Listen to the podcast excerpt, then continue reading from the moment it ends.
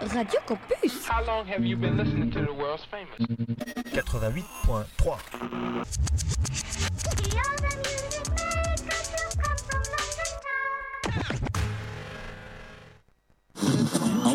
Quand on néglige sa jeunesse, c'est dans le fond qu'on tombe en dépression et qu'on est incapable de préparer son avenir.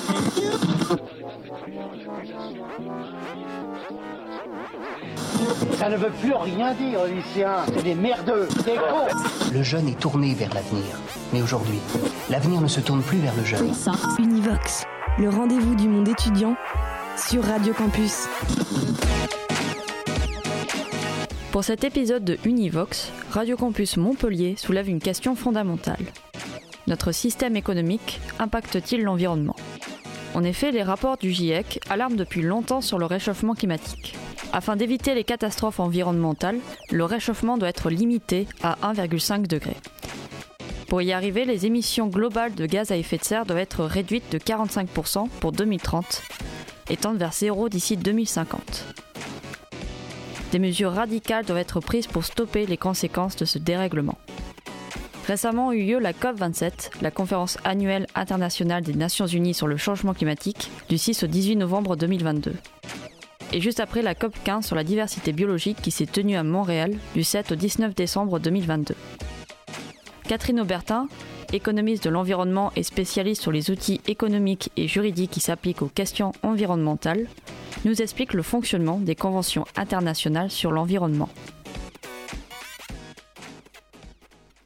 Pour moi, les conventions internationales sont extrêmement importantes parce qu'elles montrent à un moment donné comment euh, la plupart des États de, la planète, euh, 196 je crois, euh, arrivent à se mettre d'accord sur la même définition euh, de ce que peut être par exemple la biodiversité, des menaces euh, euh, qu'elle subit et euh, les solutions qu'on peut lui apporter.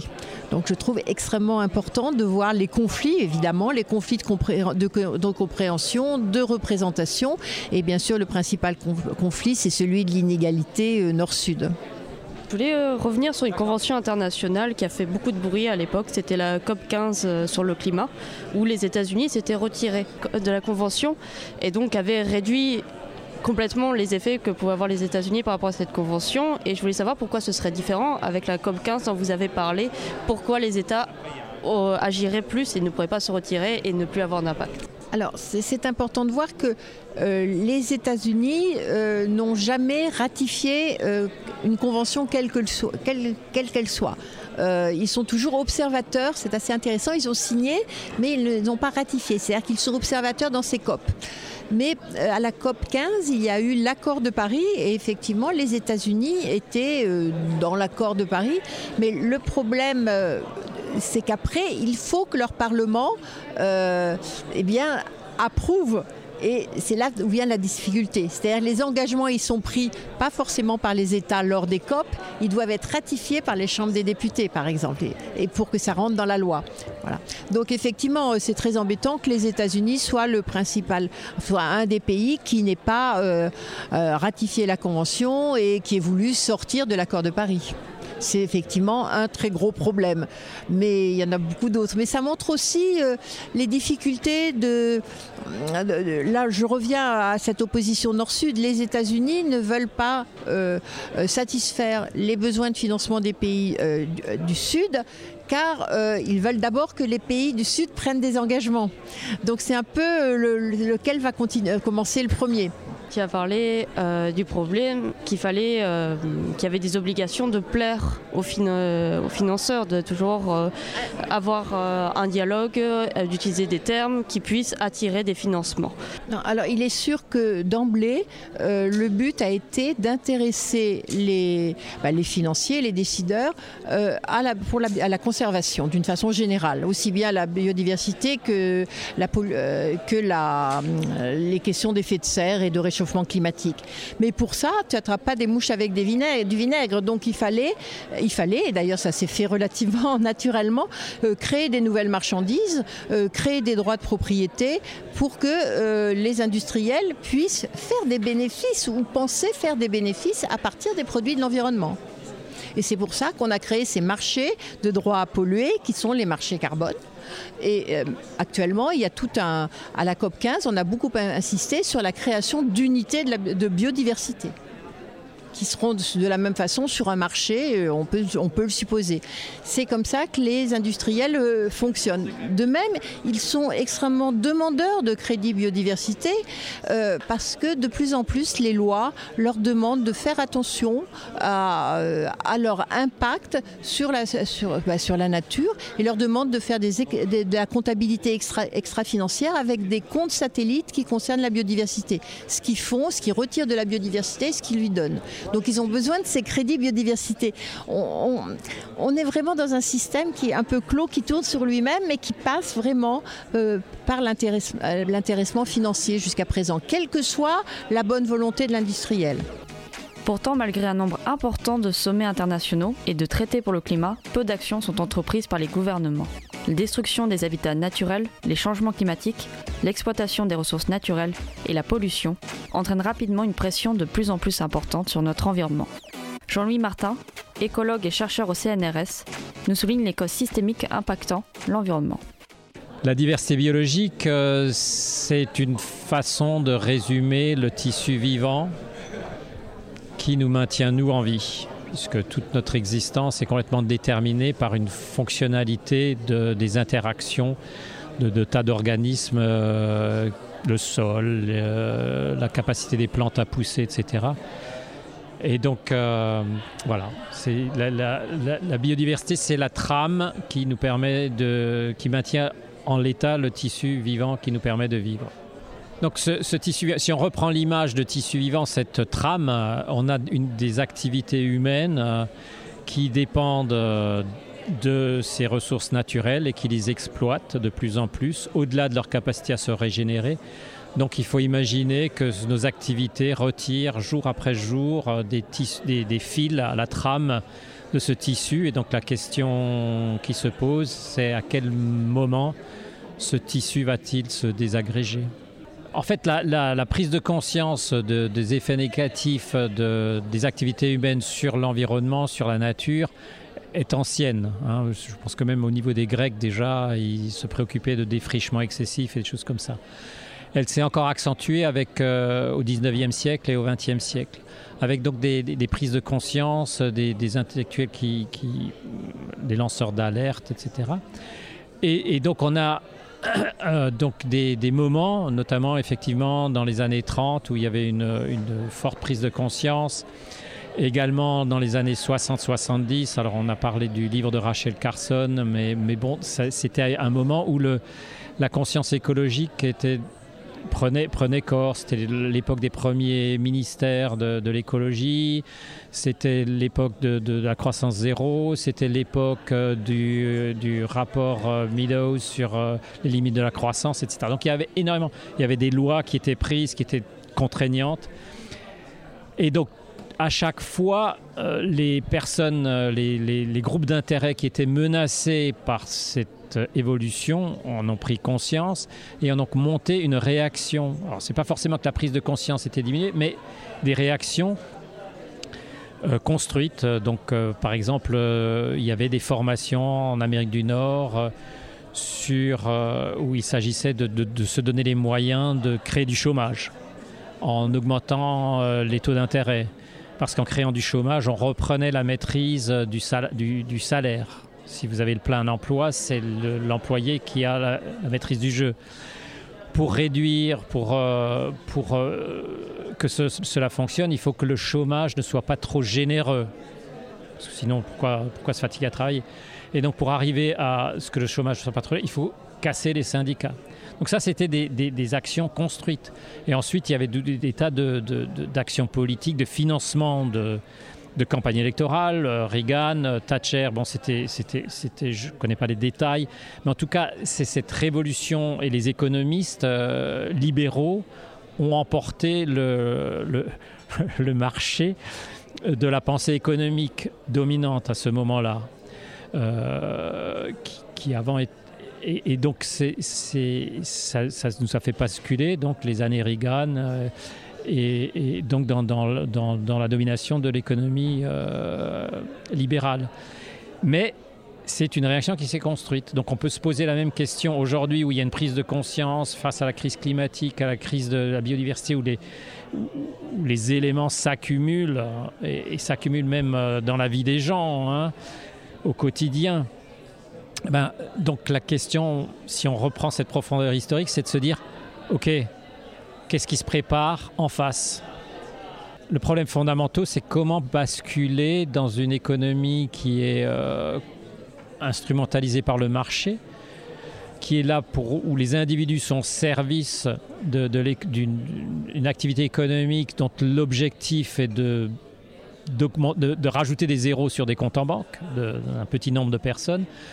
Euh, comment est-ce qu'on peut euh, passer à une économie où les indices d'évaluation sont la santé, l'éducation, euh, les relations sociales satisfaisantes, le logement, etc. Donc une, une, une économie qui est au service de ces, de, de, de ces enjeux-là et qui ensuite se donne aussi comme règle de fonctionnement de pouvoir s'inscrire dans les limites de la biosphère.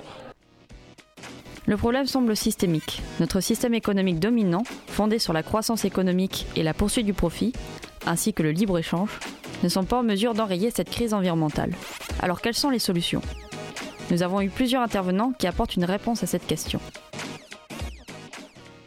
Rémi Beau, je suis chargé de recherche au CNRS en philosophie, euh, travaillant dans un laboratoire d'écologie euh, à Paris. Et mes recherches portent essentiellement sur la philosophie de l'environnement. C'est une sous-discipline de la philosophie qui euh, euh travaille sur euh, les enjeux éthiques, politiques, épistémologiques associés aux transformations de l'environnement.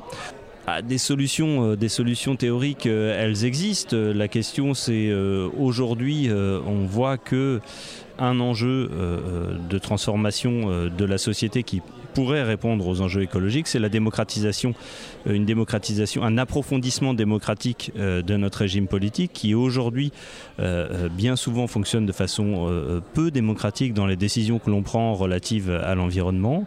Le tirage au sort est par essence l'un des leviers de la démocratie, c'est-à-dire que on considère pas que certaines personnes sont euh, plus compétentes que d'autres, que tous, toutes et tous, nous sommes compétents à condition de pouvoir être formés, à condition d'avoir de bonnes informations euh, sur la décision que l'on doit prendre. Et euh, de ce point de vue-là, les, la les, types de conventions qui a pu être organisées, type convention climat, est un bon exemple de la façon dont peut fonctionner un collectif de citoyens tirés au sort. la question qui se pose derrière, c'est euh, euh, comment on met en œuvre, est-ce que l'on met en œuvre ces mesures ou non? Euh, Et on a vu que jusqu'ici, euh, les pouvoirs politiques, le gouvernement ne les mettait pas en œuvre. Mais euh, de, façon générale, euh, cette idée euh, de tirage au sort et euh, de citoyens compétents, elle permet de s'opposer à l'idée selon laquelle, au fond, la démocratie serait incapable de répondre aux enjeux climatiques et aux enjeux écologiques. Aujourd'hui, ce qu'a montré la Convention citoyenne, c'est que les citoyens sont tout à fait capables de se former sur ces enjeux et de proposer des mesures à la hauteur des enjeux. La question, c'est un problème euh, d'opposition dans un rapport de force politique aux mesures qu'il faudrait mettre en œuvre pour euh, réagir face à ces bouleversements environnementaux. Du coup, euh, je m'appelle Juliette Boots.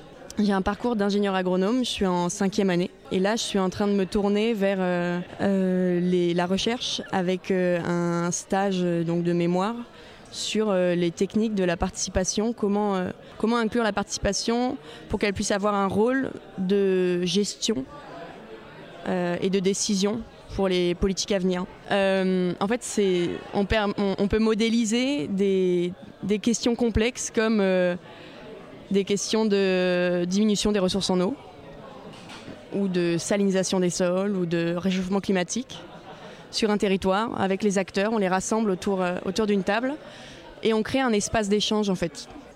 L'objectif, c'est comme ça a pu l'être pour la Convention citoyenne, c'est euh, de, de faire le postulat que n'importe quel citoyen peut prendre en main en fait des décisions euh, politiques de société et que pour ça, il lui manque juste les, les outils et l'espace.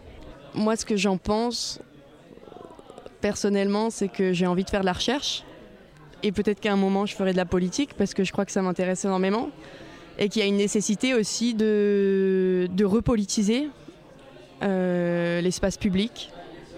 Euh, Il y a une nécessité de s'engager à nouveau d'une quelconque manière. Et il y a, comme plein de scientifiques le disent, il y a, il y a un besoin de désobéissance, en fait, fondamentale. Parce que le système actuel, euh, on ne peut pas s'en sortir parce qu'il est particulièrement puissant. Alors euh, bonjour, moi c'est Olivier Delinière, je suis étudiant en Master 2 ingénierie en écologie et gestion de la biodiversité à l'Université de, Montpellier. Alors mes études finalement elles consistent, euh, c'est des études on va dire assez généralistes sur la protection de la biodiversité, mais elles consistent surtout à former des ingénieurs écologues qui vont être destinés à, à gérer et à mettre en place euh, des programmes de protection de la biodiversité euh, sur le territoire français ou même, euh, ou même dans le monde. Alors on peut avoir plein de spécialités, ça peut aller des milieux aquatiques au milieu, euh, au milieu terrestre en passant bien sûr par le milieu marin, donc le milieu océanique. Alors moi à la base je m'intéressais particulièrement aux cours d'eau, aux rivières, donc au milieu aquatique d'eau douce. Je suis un marin d'eau douce en quelque sorte. Euh, voilà, et puis là par exemple pour mon stage j'ai changé un peu de domaine, même si je reste dans la thématique des milieux aquatiques, je vais faire de la concertation territoriale, donc avant je faisais plutôt de l'expertise naturaliste dans mes précédents stages ou apprentissages ou même CDD. Et là, je vais partir vraiment sur la concertation territoriale ou ce qu'on appelle de la médiation environnementale. Et donc l'idée, en fait, c'est d'aller interroger les acteurs d'un territoire, de faire en sorte qu'ils discutent entre eux de sujets qui sont potentiellement très conflictuels. En l'occurrence, moi, je vais travailler sur la gestion de l'eau euh, et donc euh, des conflits qu'il y a autour de l'irrigation agricole. Donc, euh, je ne sais pas si vous avez entendu parler des bassines, mais on est typiquement, on est typiquement dedans. Et donc, mon rôle, ça va être d'aller faire des entretiens semi, euh, semi-directifs avec des agriculteurs, des acteurs des, différents territoires pour que ces gens aient monté, euh, mettre en place un, dispositif de concertation pour faire en sorte que ces gens puissent se parler et trouver des solutions, on va dire, qui conviennent à tout le monde. Et donc, les solutions, c'est euh, diminuer ce qu'on produit, ce qu'on consomme, diminuer la production, je pense. C'est peut-être sûrement ça la seule solution. Par exemple, si on parle d'agriculture, il faudrait en fait produire moins, consommer mieux. Ce serait, ça serait, ça serait l'idéal. Stopper l'utilisation de produits chimiques. Mais finalement, dans notre monde, c'est pas évident euh, dans une économie de marché de faire ça. Alors, comment mettre en place ce genre de politique? C'est pas facile comme question. Euh, J'ai envie de dire déjà, s'il y avait des politiques qui étaient un peu ambitieux, je pense que finalement, euh, enfin moi c'est l'impression que j'ai, il y en a beaucoup qui vont te dire que la politique, ils n'ont pas forcément de pouvoir sur l'économie, ce que je pense c'est totalement faux. Juste qu'ils veulent pas le prendre, ce pouvoir. Enfin, par exemple, quand on voit qu'on signe des traités de libre-échange qui mettent, on va dire, qui créent des tribunaux d'arbitrage qui sont au-dessus des États, euh, il y a un problème quoi. Ça veut bien dire que la politique, en fait, euh, ils font en sorte de perdre leur pouvoir, alors que finalement ils en ont un énorme. On l'a vu avec la crise Covid, on a tout arrêté du jour au lendemain. Et in fine, euh, si on diminue la production et qu'on consomme moins, on aura forcément moins d'impact sur les espaces naturels. Ensuite, euh, dans l'idéal, il faudrait passer à de la restauration des habitats naturels ou de nos paysages, de notre environnement. Et là, par exemple, on peut parler euh, de milieux agro-pastoraux, enfin, de milieux agroécologiques. Donc là, ça pourrait être planter des haies, par exemple, qui pourraient permettre de refaire venir une certaine biodiversité, reméandrer re-restaurer les rivières qui aurait pour mérite euh, de limiter le risque de crue tout en permettant la recharge nappes phréatiques, hyper important dans des contextes de sécheresse répétée, comme vous voyez cet hiver, il n'a pas plu pendant un mois. Euh, donc voilà, changer le système économique, produire moins, restaurer les espaces, habiter le paysage différemment. Et nous avons comme dernière intervenante Alice Caribout. Univox. J'ai 22 ans, je suis étudiante dans le master euh, gestion de l'environnement, parcours ingénierie écologique euh, de Montpellier depuis cette année. Euh, et avant ça, bon, j'ai fait une licence générale de biodiversité écologie à Marseille, donc ça fait un petit moment que, que j'apprends ce que c'est que l'écologie au sens scientifique, donc pas écologisme, mais le métier d'écologue réellement. Du coup, j'ai fait un, bah, j'en ai fait plusieurs. j'en ai fait un sur les lacs d'altitude face au réchauffement climatique en licence. Et l'année dernière, du coup, en césure, j'en ai fait un peu plus long euh, dans euh, un centre de recherche espagnol sur euh, la tolérance thermique des animaux face au réchauffement climatique. Donc c'était plus de l'écophysiologie, donc les limites vraiment physiologiques des animaux et comment on peut modéliser ça pour savoir à quel endroit une espèce va disparaître due au changement climatique. Quoi. Et t'en es arrivé à quelle conclusion? Ah bah, il n'y a pas vraiment de conclusion parce que c'est encore en cours, c'est très difficile de modéliser ça. Euh, Il y a plein de paramètres à prendre en compte, notamment le comportement. Euh, je sais pas, par exemple, la thermorégulation, euh, nous aussi on en fait et les animaux aussi. Et c'est difficile, euh, les refuges qui peuvent aussi prolonger l'espérance de vie de certaines espèces. Enfin voilà. Et globalement, bah, c'est vraiment un changement climatique mondial. C'est pas forcément toujours dans un sens de réchauffement. Ça peut être aussi dans des périodes plus froides, des événements plus brutaux.